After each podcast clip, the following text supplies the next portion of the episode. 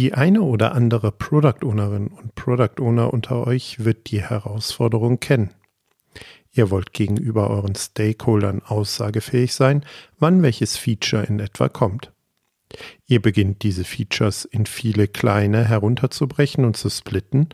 Häufig besteht dabei noch zu große Unsicherheit und Unklarheit über das Was und Wie dieser Features, um eine Antwort bezüglich ungefährer Lieferzeitpunkte geben zu können. Also was tun? In einer solchen Situation war das Team von Adrian Salamon und gemeinsam hat das Team in einem evolutionären Prozess ein Workshop-Format entwickelt, welches sie Feature Breakdown nennen. Adrian stellt im Gespräch mit Tim diesen interessanten Ansatz näher vor. Wir wünschen euch beim Hören dieser Folge wie immer neue Erkenntnisse und viele kleine Impulse für eure eigene Produktentwicklung.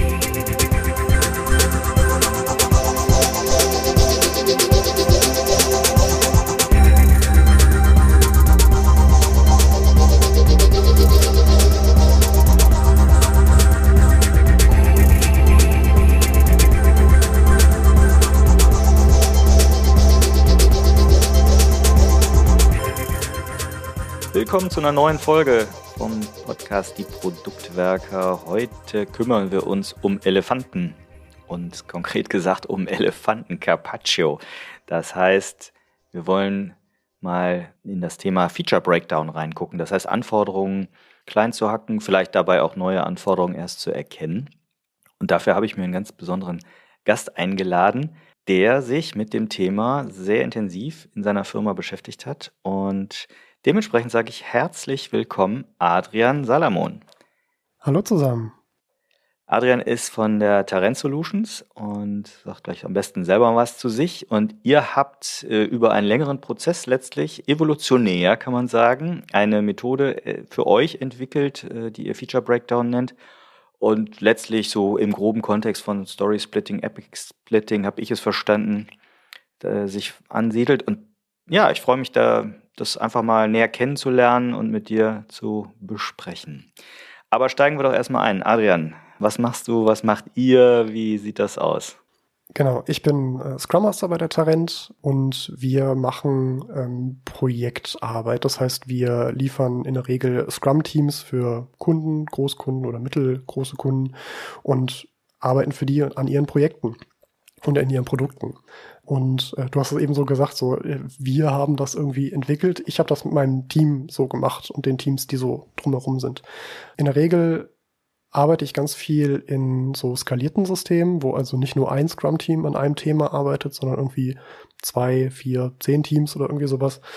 Und ähm, auch dieses Feature Breakdown habe ich in einem äh, Projekt entwickelt und eingesetzt, ähm, wo wir auch mit mehreren Teams an einem größeren Pro Produkt für einen größeren Konzern auch ähm, gearbeitet haben. Und das bringt natürlich irgendwie so seine Schwierigkeiten mit. Und äh, ja, davon wollte ich heute ein bisschen was erzählen.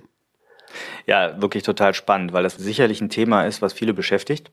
Ähm, Anforderungen klein zu kriegen, Anforderungen gegriffen zu kriegen, auch geschätzt zu kriegen, ohne sich dabei in endlosen Mega-Sessions zu vergraben. Ich glaube, da steckt so ein bisschen der Zauber drin.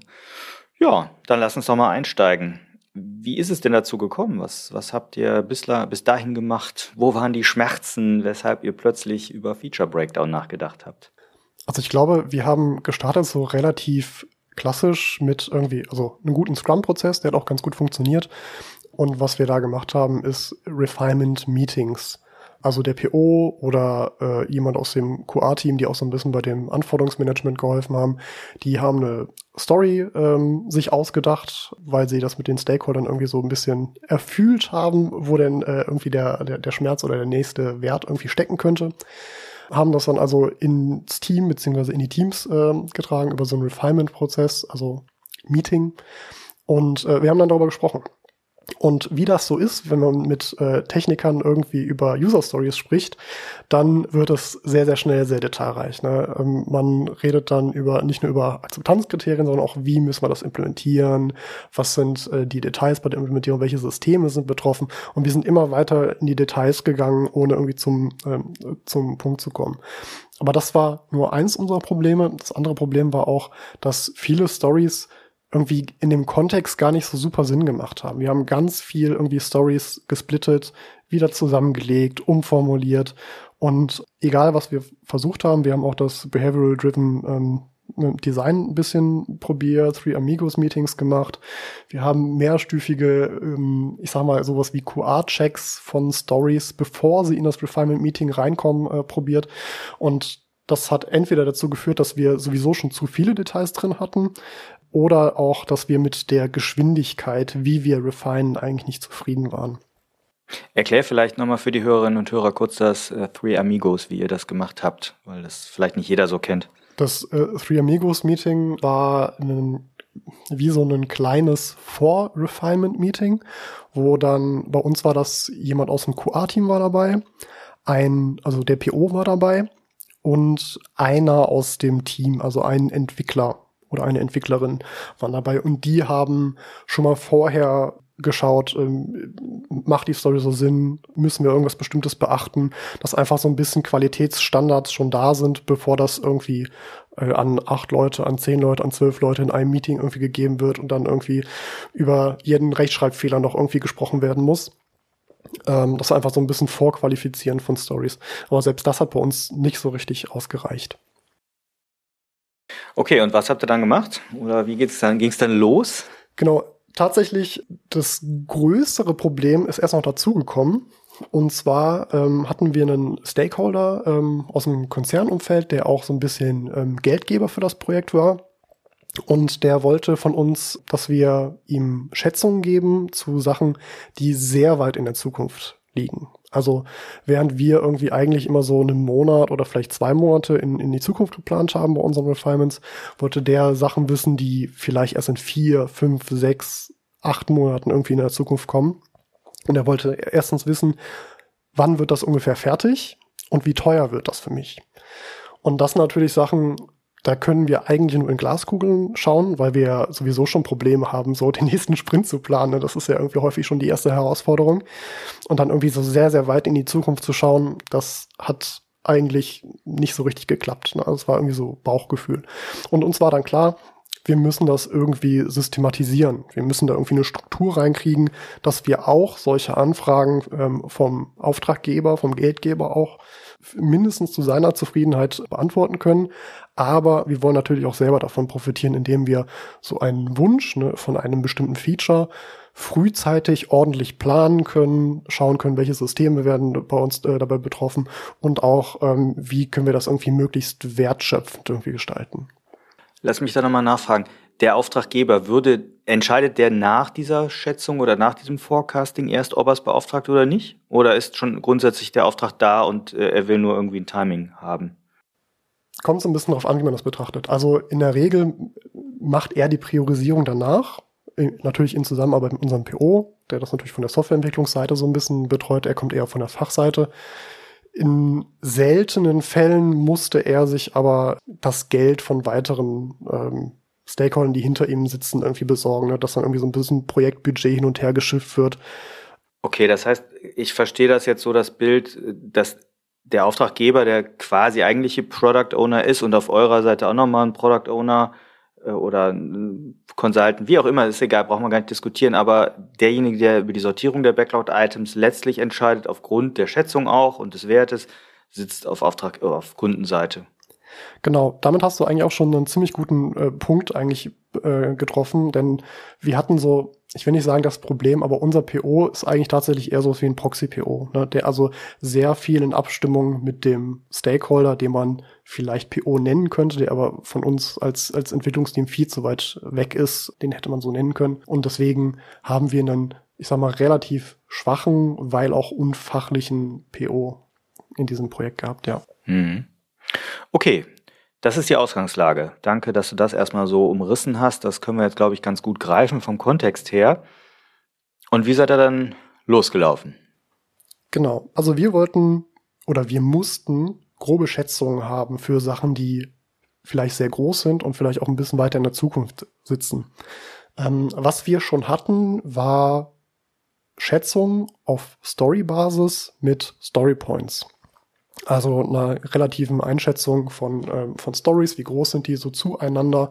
Und dann kann man eben kleine und große Stories irgendwie gut voneinander entscheiden. Und das hat uns sehr viel geholfen in unserer Sprintplanung um zu schauen, wie viel können wir eigentlich in zwei Wochen so schaffen. Und ich denke mal, dass viele das aus ihren Teams auch irgendwie kennen. Und jetzt haben wir gedacht, wenn wir versuchen, das nicht nur auf, auf User-Story-Ebene zu machen, sondern auch irgendwie für die Ebene darüber, ne, das waren bei uns eben Features, ne, also irgendwie so ein, ein Bündel von Stories, die dann irgendwie zu einem Feature werden. Haben wir gedacht, vielleicht können wir auch einfach dieselbe Skala nehmen. Ne? Dann nehmen wir irgendwie unsere Storypoint Fibonacci-Reihe rechnen da irgendwie einen Faktor 10 drauf, haben also irgendwie 10, 20, 30, 50, 80 und so weiter ähm, und arbeiten dann damit und äh, schätzen dann einfach so die, die Features, wie wir das mit Stories irgendwie machen würden. Ist ein Feature so ein bisschen wie ein Epic, wie es andere nennen würden, oder genau. nutzt ihr den Begriff Epic auch nochmal extra? Nee, also okay. ein Feature ist ein Epic, das kann man. Gut. Noch eine Zwischenfrage. Was war der Anlass? Ist das in der Retro hochgekommen oder, oder wie ist der Schmerz offensichtlich geworden, dass ihr da angefangen habt, was dran zu machen? Ähm, eher so im, im Review, wo wir auch mit dem Stakeholder natürlich gemeinsam auf unser Produkt geguckt haben und er hat dann äh, nach dem oder im, nachdem wir unser Produkt Inkrement vorgestellt haben, immer gesagt so, ja, und dann, äh, das ist ja auch wichtig für wovon das Team noch gar nicht gehört hat. Also irgendwie Feature X, was sehr, sehr weit in der, in der Zukunft liegt. Und hat dann irgendwann so gefragt, ja, und, und äh, wisst ihr schon, wann das kommen wird und so. Und dann war auch dem Team und nicht nur dem PO irgendwie klar, wir müssen hier irgendwie in eine direktere Kommunikation gehen und wir müssen irgendwie frühzeitiger auch irgendwie in die Zukunft schauen, weil anscheinend ist es dem Stakeholder sehr wichtig. Das war dann der hauptsächliche ähm, Kontaktpunkt, den wir da mit dem Stakeholder hatten und dann dieses Problem dort identifiziert haben. Mhm. Ja, schon mal ein cooler Einstieg. Genau, also wir haben diese Storypoints genommen, einfach einen Faktor 10 draufgelegt und äh, versucht, dieses Feature zu schätzen, wie wir das mit einer User-Story machen würden. Und man kann sich das denken, wenn ich irgendwie bei User-Story-Schätzung, das schwammt ja sowieso auch immer so ein bisschen, das ist ja auch nicht eindeutig. Und wenn ich da einen Faktor 10 drauflege, dann wird das noch indifferenzierter. Vor allem, wenn ich auch über etwas spreche, von dem ich noch gar keine Ahnung habe, weil das ja ein Feature aus der Zukunft ist. Das ist nichts irgendwie äh, in, in meiner äh, etwas, was ich jetzt irgendwie nahe greifen kann, was irgendwie in den nächsten, nächsten zwei Wochen irgendwie kommen könnte, so etwas, was in einem halben Jahr vielleicht kommt. Da habe ich irgendwie noch gar keine Ahnung von der Fachlichkeit. Ich kann auch nicht richtig einschätzen, wie das mit der Technik irgendwie interagiert. Und unsere Unsicherheiten haben sich eben auch in den Schätzungen dann wieder gespiegelt. So dass unsere Schätzungen auf dieser Storypoint-Basis von Features unendlich groß wurden. Also auch so, dass der Stakeholder dann gesagt hat, also wenn ihr so und so viele Storypoints pro Sprint irgendwie schafft, dann schaffen wir es doch niemals, dieses Feature irgendwie fertig zu kriegen. Weil das einfach nicht gepasst hat von den Unsicherheiten. Also wir waren da irgendwie sofort nach der ersten Workshop-Session schon so unsicher, dass wir gesagt haben, okay, mit irgendwie Features schätzen, mit Storypoints, das, das funktioniert irgendwie nicht so richtig. Also ist die Idee Feature Points, würde ich es jetzt mal einfach äh, griffig formulieren, ist mehr oder minder erstmal gescheitert. Ja, da haben wir ja noch mit, mit, mit Story Points ge äh, gearbeitet. Feature Points war tatsächlich der nächste Schritt. Wir haben uns nämlich Ach so, so habt ihr das auch genannt. Okay, ja. Jetzt kommt es nämlich. Wir haben uns überlegt, wenn User Stories Story Points haben, dann müssten doch solche Feature Feature Points haben. Und da haben wir uns gesagt, okay, das heißt, wir führen jetzt eine neue virtuelle Währung ein, um Features relativ zueinander zu beschätzen. Also super Idee, ne? klingt total cool, funktioniert überhaupt nicht. Ähm, das Problem war, so ein, also User Story schafft man ja in der Regel mehrere pro Sprint. Features eher weniger, ja, vielleicht eins oder so. Aber in der Regel haben bei uns die Features irgendwie länger als einen Sprint gebraucht. Das heißt, irgendwie relativ Features zueinander zu stellen, da hat man schon irgendwie nicht die große Auswahl zu, was vergleiche ich jetzt irgendwie miteinander. Und wir hatten dann zwar äh, versucht, mit Feature Points zu schätzen, das heißt, ein Feature hat eine Anzahl X an, an Feature Points bekommen. Wir hatten aber total Probleme, das quasi wieder in unser altes System zu übersetzen, weil, weil es anscheinend keine richtige Relation zwischen Story Points, die wir auch noch weiter benutzt haben auf User Story Ebene, und den Feature Points, also dieser übergeordneten Größe irgendwie zusammenzustellen. Das hat irgendwie nicht gepasst. Also ein äh, kleines Feature, sage ich mal, was irgendwie, weiß nicht, vielleicht fünf Feature Points hatte oder so. Das äh, kann am Ende irgendwie User Stories mit 50 Story Points gehabt haben äh, in der Summe.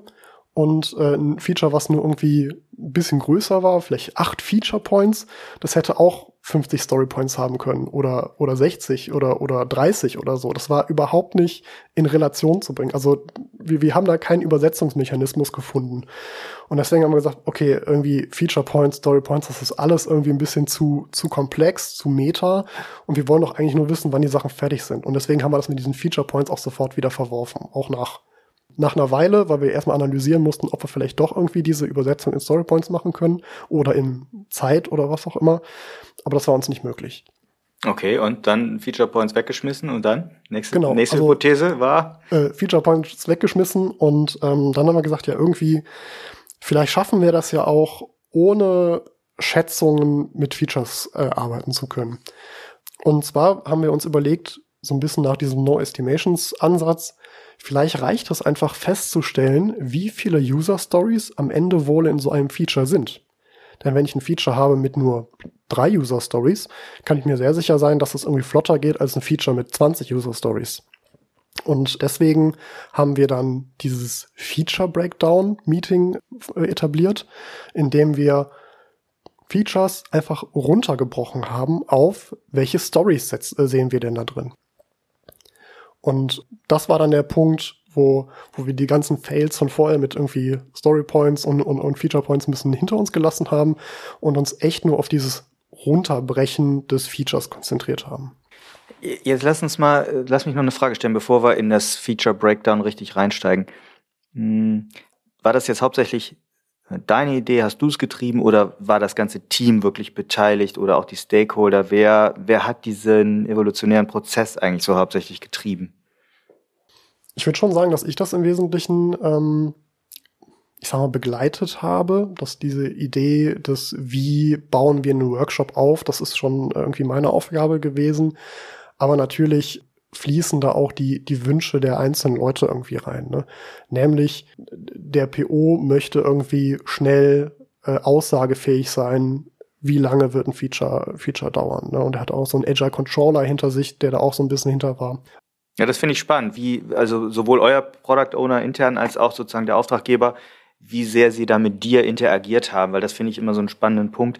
Ähm, du hast ja hier ganz explizit als Scrum Master diesen wichtigen Produktentwicklungsschritt mit unterstützt und mitentwickelt. Und dazu gehört ja dann, finde ich, dass Product Owner und Scrum Master sehr eng zusammenarbeiten. So stelle ich mir das vor. Ja, ich glaube, das Wichtigste war da so ein bisschen den Bedarf zu verstehen. Also natürlich im Gespräch mit dem Product Owner ähm, zu verstehen, warum hast du als Product Owner irgendwie mit dem System, was wir vorher hatten, mit Feature Points und irgendwie äh, Story Point Skalierung, warum hat das für dich nicht funktioniert? Und was willst du denn stattdessen haben? Und ich als Scrum Master lese mich da natürlich irgendwie so ein bisschen in die Literatur ein, komme auf sowas wie No Estimates und äh, versuche das dann irgendwie methodisch sinnvoll in ein Workshop-Format, was wir natürlich erstmal ausprobiert haben. Ne? Das ist natürlich alles ein Experiment nach Experiment nach Experiment. Ne? Das entwickelt sich ja irgendwie so weiter. Aber ich sag mal, in der Gestaltung des Workshops, das ist schon eher meine Handschrift als die des POs. Ich versuche nur natürlich damit seine, seine Bedürfnisse zu erfüllen. Also mhm. Ja, cool. Dann, dann lassen wir einsteigen. Wie, wie läuft das ganze Zauberspielchen jetzt? Nein, nicht Zauber. wie läuft das Spiel ab? Also, wie kommen wir jetzt vom Feature bis hin nachher zu, keine Ahnung, Schätzung, Delivery etc.? Also, das lief so ab, dass wir uns mit einem Teil des Teams getroffen haben, also mit einem Teil der Entwickler. Ich als Scrum Master war dabei, unser PO war dabei und ich glaube beim ersten Mal nicht, aber danach auch der Stakeholder. Und die Idee war, dass in einer sehr engen Timebox PO-Stakeholder ihre Vision von einem Feature, was kommen soll, kurz dem Team darstellen und wir dann quasi Story-Überschriften finden und an der, daran an der Anzahl der Stories ein Gefühl für die Größe des jeweiligen Features bekommen.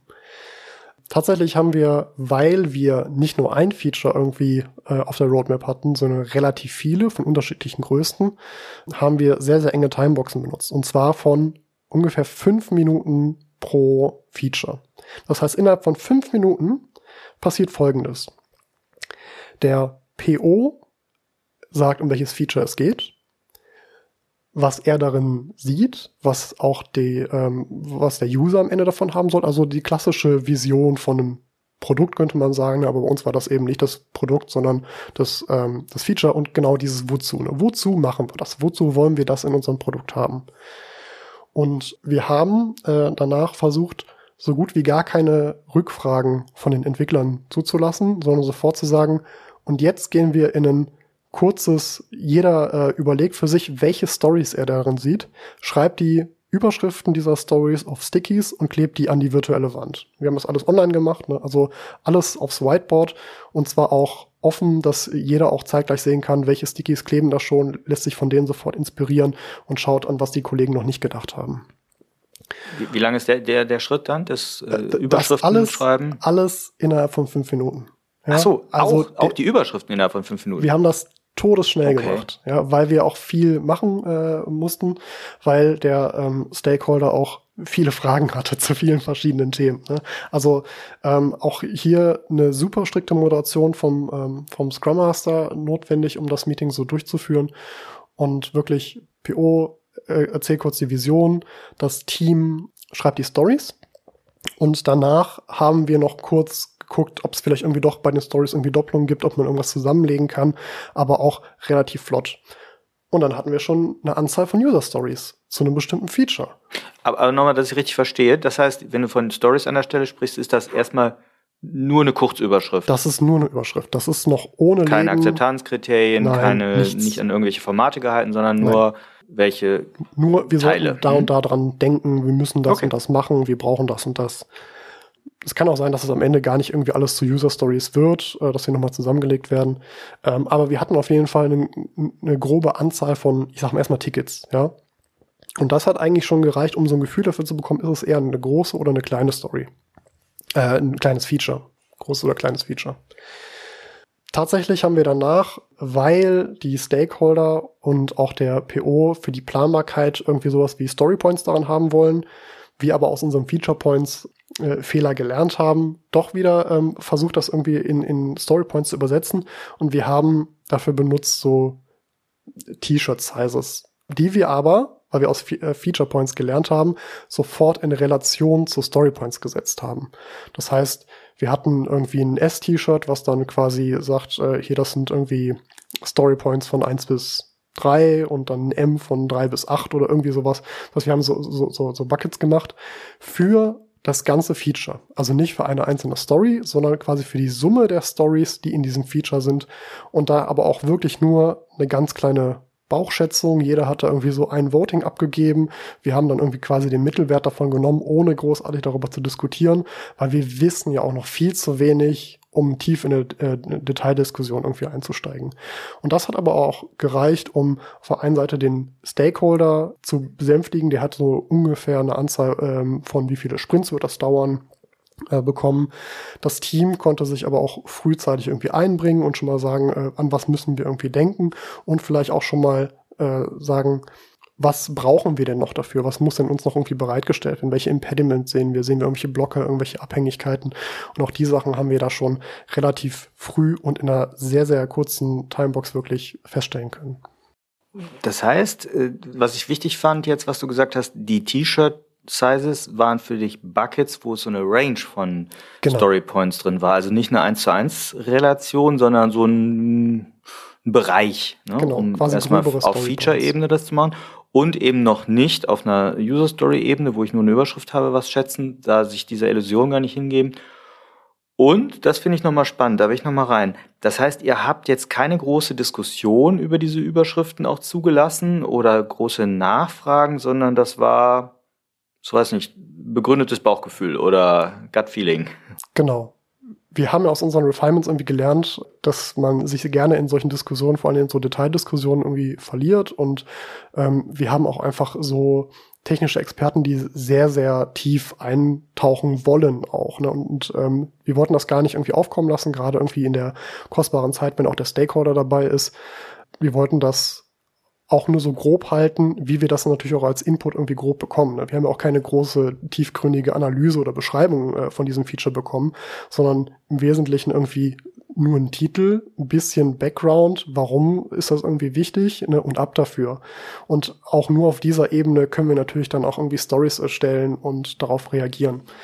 Aber du hast ja eben auch schon gesagt, ganz richtig, wir haben nur Story-Titel. Ne? Das ist nur eine, eine ganz kleine Überschrift. Da ist noch irgendwie kein Leben drin. Ne? Da ist noch keine valide Schätzung auf Story-Ebene drin. Da ist noch kein Akzeptanzkriterium drin. Da ist noch nichts drin.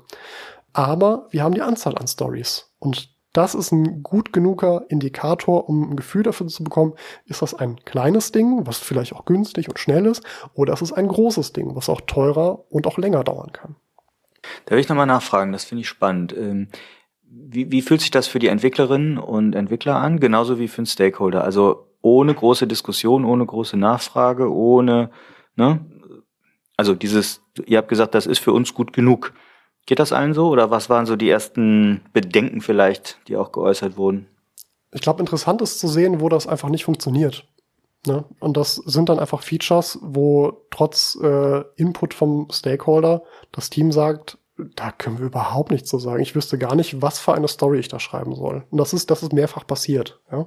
Dass wir also in dieser Brainstorming und gemeinsame Kreativwertphase nichts aufs Papier gebracht haben. Weil der Stakeholder quasi nicht gut genug vorbereitet war. Er hat nicht oder er hat es nicht geschafft, die Idee von seinem Feature richtig rüberzubringen. Und dann muss er vielleicht auch noch mal ein bisschen schauen, passt das denn vielleicht gerade zum Produkt oder muss ich das einfach nur anders aufarbeiten, damit das Entwicklungsteam das auch irgendwie nachvollziehen kann? Und das waren aber auch so Kandidaten, die wir tatsächlich dann irgendwann noch aussortiert haben oder sehr wahrscheinlich aussortiert haben, äh, oder die erst viel später kamen, weil dann irgendwie klar war, es gibt auch hier auf Stakeholder-Seite vielleicht noch zu viele Unsicherheiten und Unklarheiten, ob das überhaupt gebraucht wird und wann das gebraucht wird. Das heißt, auch hier ist so ein kleiner Aussortiermechanismus drin. Hat sich denn da das Verhalten des Stakeholders verändert oder hat er da selber Learnings draus gezogen oder? Ja, das hat sich total ver verändert. Ähm, bevor wir das gemacht haben, als noch so ein bisschen ähm, in diesem, am Ende des Reviews er dann gesagt hat, ja, und dann hoffe ich mal, dass das und das auch noch kommt, da haben, da hat unser PO teilweise einfach nur so Auszüge aus so Excel-Listen bekommen, wo dann irgendwie so 100 Features einfach nur so in, in zwei Wörtern irgendwie erklärt sind. Und das sollen wir jetzt umsetzen. So, aber du kannst mit zwei Wörtern einfach kein, kein Feature beschreiben. Ne? Und dadurch, dass der Stakeholder auch Teil dieser Feature Breakdown Runde war und auch das direkte Feedback von den Entwicklern bekommen hat, sowas wie, ich kann da nichts zu sagen, ich verstehe das nicht. Äh, wofür ist das da? Wie interagiert das mit dem und dem System, was wir schon haben? Dann wird da dem Stakeholder nochmal klar, oh, ich glaube, ich muss hier was vorbereiten. Und dieses andauernde äh, Anfragen, wann wird ein etwas fertig, was ich selber noch gar nicht richtig definiert habe, das ist dann, das hat dann tatsächlich auch mit der Zeit immer weiter abgenommen. Das, das verschwindet natürlich nicht ganz, weil genau dafür ist das Feature Breakdown ja da. Aber ich glaube auch, dass der Stakeholder dann ein bisschen mehr auf die Priorisierung, auf seine eigene Priorisierung auch geachtet hat und geschaut hat, was ist denn jetzt gerade wirklich so wichtig, dass ich das Entwicklungsteam frage, wann wird das fertig, wie lange dauert das? Ja, ich finde ja besonders stark, dass man muss sich nochmal äh, vor Augen rufen, ihr seid ein Dienstleister und wir reden über den Auftraggeber, der auf Kundenseite sitzt. Genau. Das heißt, das ist ja eigentlich ein sozusagen durch den Vertrag schon mehr oder minder hierarchisches Verhältnis, was in vielen Situationen ja durchaus schwierig ist. Und hier sitzt ihr plötzlich zusammen und eine Entwicklerin sagt, nee, verstehe ich nicht, musst du mir besser erklären, sonst kann ich dir nichts sagen. Und da wird dann aber, wenn ich dich richtig verstanden habe, kein Druck ausgeübt, sondern Verständnis entsteht, so habe ich es verstanden. Und plötzlich wird eher auf Augenhöhe miteinander über die beste Lösung, über, nein, über das beste Lösungsverständnis, nein, andersrum, über das beste Problemverständnis, so rum, äh, gesprochen. Das finde ich super. Ja. Wie geht's dann weiter? Also ich habe verstanden, ihr seid jetzt erstmal zufrieden damit, dass ihr einfach die Anzahl möglicher User Stories habt als Indikator für Komplexität eines Features. Und dann auf der Basis entscheidet der Stakeholder, wir gehen das Feature an oder nicht. Oder als nächstes an, so habe ich es verstanden.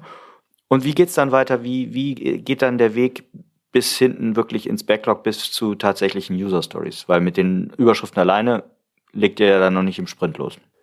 Genau, also sobald der Stakeholder dann sagt, ja, das ist ein, ein Feature, wo ich bereit bin, so und so viel Zeit oder Geld für zu investieren und bitte Team bereitet das so vor, dass ihr damit anfangen könnt, ähm, ist das in unseren üblichen Refinement Flow, sage ich mal, reingekommen. Da hat es uns so ein bisschen geholfen, dass wir gesagt haben, die Leute, die bereits in diesem Feature Breakdown waren, da sollte sich doch jeder einer, äh, eine oder zwei Stories irgendwie mitnehmen und die quasi als ich sag mal, Hausaufgabe irgendwie aufarbeiten. Ne? Also da halbwegs sinnvolle Akzeptanzkriterien dran, äh, dran packen, äh, die Beschreibung ein bisschen füllen, im besten Fall auch eine echte User-Story daraus schreiben, weil eine Überschrift ist ja noch keine User-Story, also irgendwie ich als Betreiber des Shops so und so möchte äh, das und das sehen, damit ähm, so die klassische, das klassische Format äh, da irgendwie nehmen, ähm, das also so aufzuarbeiten, dass wir in einem Refinement-Meeting mit dem Entwicklungsteam da nochmal gemeinsam draufschauen können, die letzten Unklarheiten beseitigen können und dann auch eine Schätzung, wie wir es gewohnt sind, in Storypoints zu machen. Denn wir sind jetzt ja auf einer Storypoint, also auf einer Story-Ebene, User Stories. Und wir haben einen etablierten Prozess, wie wir damit arbeiten. Das hat vorher geklappt, das hat auch nachher geklappt. Und das war eigentlich ein, ein guter Weg, um die Sachen so in den, in den Flow zu kriegen, ganz generell. Ja, du hast das sehr schön gerade beschrieben, was, glaube ich, viele Teams viel zu wenig machen, dass Mitglieder des Entwicklungsteams oder ne, die Developer, wie man, wie das Scrum Guide jetzt sagt, ähm, diese Stories füllen und formulieren. Das heißt, hier hat der Product Owner offensichtlich delegiert an Mitglieder des Teams und lässt sich dabei unterstützen und helfen und ist nicht derjenige, der jetzt alleine irgendwie anfängt, User Stories zu schreiben. Ähm, das zu hören macht mich immer glücklich. Danke. Ja, tatsächlich kann man auch echt viel drüber äh, nachdenken. Ich finde es total richtig, dass der Product Owner nicht der Story-Schreiber ist, so, ja, er, er muss wissen, äh, welche Stories im Backlog sind und auch wie das priorisiert ist, weil er ja die Priorisierung auch maßgeblich macht. Aber die Experten sind einfach ein bisschen näher dran, ob das jetzt Fachexperten sind oder, oder technische Experten. Und solange alle gut miteinander kommunizieren und auch irgendwie, zum Beispiel, was uns total geholfen hat, ist einfach diesen Refinement Flow, in welchem Zustand ist eigentlich welche, welche Story, ne?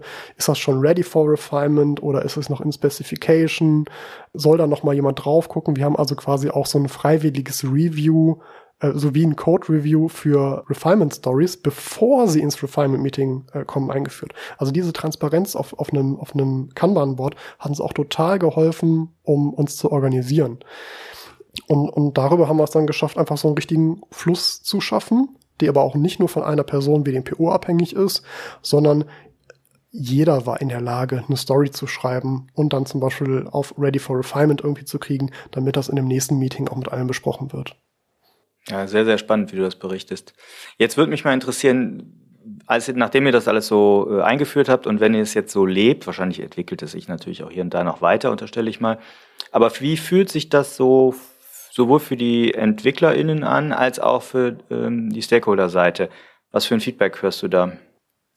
Eigentlich ist es ein sehr, sehr zeiteffektives Meeting, weil wir es schaffen, wirklich viel zu generieren an Stories, die wir ja so oder so irgendwie generieren müssten, ja, die aber auch relativ relevant sind. Also nicht jede Story wird am Ende tatsächlich genauso umgesetzt, wie wir das in diesem Feature Breakdown irgendwie innerhalb von fünf Minuten irgendwie uns ausdenken, aber wir sind schon ziemlich nah dran. Das heißt, für den Prozess ist es erstmal ganz gut. Ich glaube, äh, die Stakeholder haben vor allem so ein bisschen äh, verstanden, dass auch Schätzen echte Arbeit ist. Das ist nicht nur aus dem Bauchgefühl irgendwas rausreißen, weil wir brauchen auch Informationen darüber. Wir müssen uns mindestens kurz kommunizieren, bisschen was zusammenschreiben und dann irgendwie schauen. Und selbst das ist ja immer noch ein Bauchgefühl. Ja, das ist ja noch nichts äh, Handfestes. Aber handfest genug, damit die Stakeholder mit planen können. Und denen ist einfach auch klar geworden, dass das immer auch Arbeit ist, die da einfließen muss. Das Team fand es ganz gut, weil die mehr Berater wurden, auch in der direkten Kommunikation mit dem Stakeholder und weniger nur als Handwerker. Also die sind nicht nur, äh, okay, das ist das nächste Item im Backlog, ich fange jetzt mal an zu coden, sondern die können schon frühzeitig in diesem Refinement-Prozess sich einbringen und auch schon in diesem Feature-Breakdown sehr, sehr früh schauen, was kommt da auf uns zu und das tatsächlich auch diese Informationen in ihre aktuelle Arbeit schon einfließen lassen. Also ich glaube, generell war das an dieser Stelle schon eine ganz gute Sache oder ist auch eine ganz gute Sache, weil sonst hätte sie sich ja nicht so evolutioniert. Aber wo Licht ist, ist eben auch Schatten. Und wir haben auch ein paar Probleme durch das Feature Breakdown. Im Wesentlichen würde ich sagen, haben wir einfach dadurch, dass es so leicht ist, in kurzer Zeit sehr viele Stories zu schreiben, das Problem, dass unser Backlog zu voll ist. Also unser Arbeitssystem füllt sich deutlich schneller, als wir es abarbeiten können. Und natürlich, je mehr Zeit man irgendwie in Refinements und Vorbereitung von Stories steckt, desto weniger Zeit hat man auch in der Umsetzung äh, dieser Stories. Aber das ist tatsächlich gar nicht so das Problem, sondern eher das, dass wir sehr viel in so einer Session generieren können an User Stories und das auch so ein bisschen die Hürde, dass so eine irgendeine Schnapsidee von irgendeinem Stakeholder oder, oder Stakeholder von den Stakeholdern irgendwie mal zu uns kommt und wir da in einem Refinement drüber sprechen, da plötzlich irgendwie zehn Stories rauspurzeln, die im schlimmsten Fall sogar durch den Refinement-Prozess alle durchkommen. Das heißt, da haben sich Leute wirklich Zeit genommen, die zu refinen, da irgendwie Akzeptanzkriterien dran zu packen und dann kommt das ins Backlog und dann am Ende ist es irgendwie doch nicht so relevant, weil dann irgendwie der Markt oder die Entwicklung des Produktes einfach zeigt, ja, schön, dass ihr jetzt irgendwie acht Monate in die Zukunft geguckt habt, aber aktuell ist das überhaupt nicht relevant. Wir brauchen das jetzt noch gar nicht. Das kann halt passieren und das ist uns auch passiert. Okay. Wie gucken denn andere Stakeholder drauf, die jetzt nicht beteiligt sind, vielleicht an den Feature Breakdown ähm, Workshop Sessions? Was für Reaktionen siehst du da? Tatsächlich sind wir in Diskussion, ob wir andere Stakeholder auch in diese Feature Breakdowns reinnehmen wollen. Wir haben aber da so ein bisschen die Sorge, dass dadurch noch mehr Arbeit in unsere Systeme kommt. Wir haben hm, verteilte Stakeholder, die, ich sag mal, unterschiedliche Geschäftsbereiche abdecken. Und eigentlich versuchen wir uns zu fokussieren auf den ersten. Ne? Und deswegen arbeiten wir auch mit unserem Hauptstakeholder gerade zusammen. Und der hat die anderen auch so ein bisschen im, im Blick. Unsere Sorge wäre aber total den Fokus zu verlieren, wenn wir das äh, noch auf, mit unterschiedlichen Leuten irgendwie machen würden, weil dann die Priorisierung auch irgendwie komplett flöten geht für das ganze Produkt.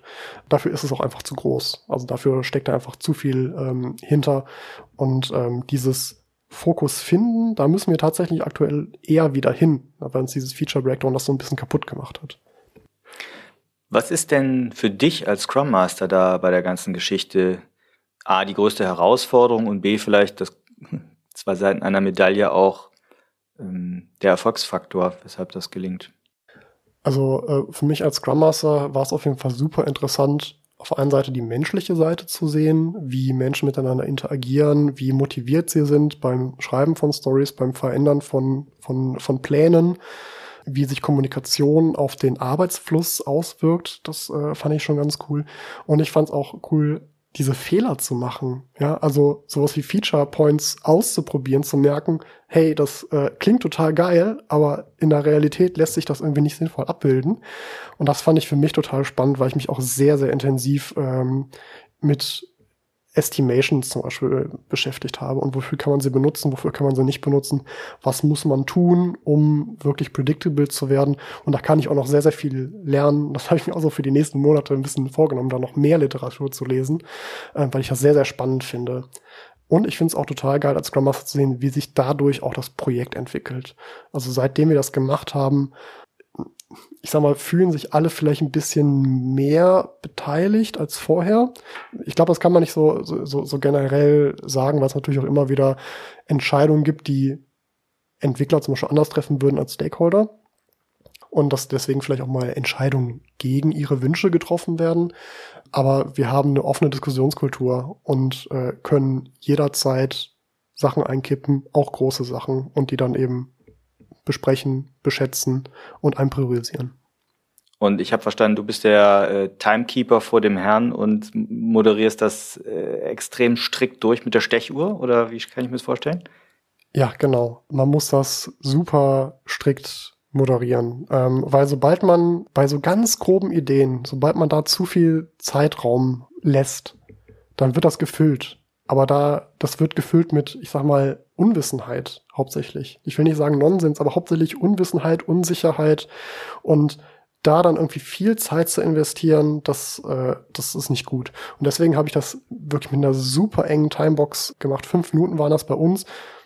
Wenn jemand das irgendwie mal bei sich ausprobieren will, kann man irgendwie vielleicht acht Minuten machen oder so. Aber ich würde niemals länger als irgendwie zehn Minuten Timebox für eine grobe Idee, eine keine Ahnung was nehmen sondern versuchen, das wirklich effizient zu machen. Und dann ist man halt irgendwie schneller fertig, wenn es halt nicht genug Themen gibt. So, aber dadurch schafft man ja auch keine Sicherheit oder so. Ja, super Tipp. Äh, ich glaube, das ist ganz wertvoll. Hm, lass uns noch mal zum Abschluss ganz kurz drauf gucken, dass, wenn ich dich richtig verstanden habe im Vorgespräch, ist das ein verteiltes Team und auch multilingual und ihr macht das äh, vor allem eben dann auf digitalen Whiteboards und in Englisch und das klappt trotzdem noch, ja? genau. Tatsächlich, also dass wir verteilt sind, ich meine, in Corona sind also in Corona-Zeiten sind gerade sowieso alle verteilt. Bei uns wäre es auch gar nicht anders gegangen. Wir sind wirklich europaweit verteilt. Ähm, und wir haben das in Videochat-Tool gemacht und mit einem Whiteboard-Tool, da kann man auch alles nehmen, was man möchte. Also wir haben äh, Mural benutzt. Ich weiß aber von Kollegen, die das auch mit Concept Board gemacht haben. Es ist eigentlich egal. Ja, man muss irgendwie Stickies auf ein Whiteboard packen und das irgendwie unter einem Feature-Titel gruppieren können. Ja, und wenn man dann noch irgendwie ein kleines Voting machen möchte, das kriegt man auch irgendwie mit Stickies oder Chat-Nachrichten hin. Also das ist tatsächlich überhaupt nicht das Problem gewesen. Ne? Das, das funktioniert sehr gut. Sehr cool. Ja, klingt spannend. Wie wird denn bei euch in der Firma, das interessiert mich noch, wie wird bei euch in der Firma drüber gesprochen? Also ihr habt das auf Teamebene gemacht und äh, mit dem Stakeholder in so eurem Cocoon. Und schlägt das Wellen? Machen das andere jetzt auch, oder was? Ja, tatsächlich. Wir haben von den Scrum Master und Product Ownern so ein einwöchiges Meeting unserer Community of Practice. Und da stellen wir einfach immer die, unsere, ja, Erfindungen aus den Projekten vor, was wir so gemacht haben, vor allem methodisch. Und es gibt schon einige, die das übernommen haben. Ich weiß, dass äh, auch unsere Innovation Consultants, äh, die wir haben, die haben das auch schon gemacht, um mit einem äh, neuen Kunden auch die ersten Schritte ihres Produktes zu finden. Ne? Also was sind auch unsere Kernfeatures und was muss dafür getan werden? Und dann so den ersten Schritt des Aufsetzen eines Backlogs zu machen. Yo, Klasse. Also vielen, vielen Dank für deinen Erfahrungsbericht über diese evolutionäre Reise und euer, euer Lernen, euer gemeinsames Lernen. Ich drücke euch äh, echt die Daumen, dass das weitergeht. Vielleicht funktioniert diese Methode irgendwann für euch nicht mehr und dann schreitet ihr weiter. Ähm, du hast das ja auch in einem Blogpost aufgeschrieben, das werden wir verlinken, sodass wir da auch nochmal, sowohl der Kontakt zu dir kann darüber hergestellt werden, als auch das nochmal nachgelesen werden. Vielen lieben Dank, Adrian. Ich glaube, dass da eine Menge Brainfood und gute Anregungen äh, und Impulse drin steckten für unsere Hörerinnen und Hörer. In dem Sinne, danke dafür, dass du das geteilt hast, eure Erfahrung. Und ja, viele Grüße ans Team und die Stakeholder zurück für dieses schöne Vorbild. Ja, vielen Dank. Auch vielen Dank, dass ich hier sein durfte. Hat mir sehr viel Spaß gemacht.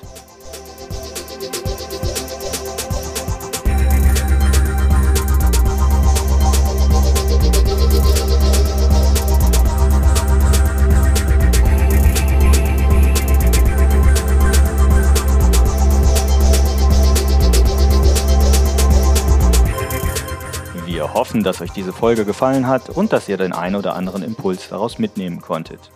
Damit wir euch künftig direkt informieren und zu unseren Live-Events Einladungen schicken können, meldet euch doch auf unserer Website zu unserem E-Mail-Service an. Einfach auf produktwerker.de kurz im Formular Name und E-Mail-Adresse hinterlassen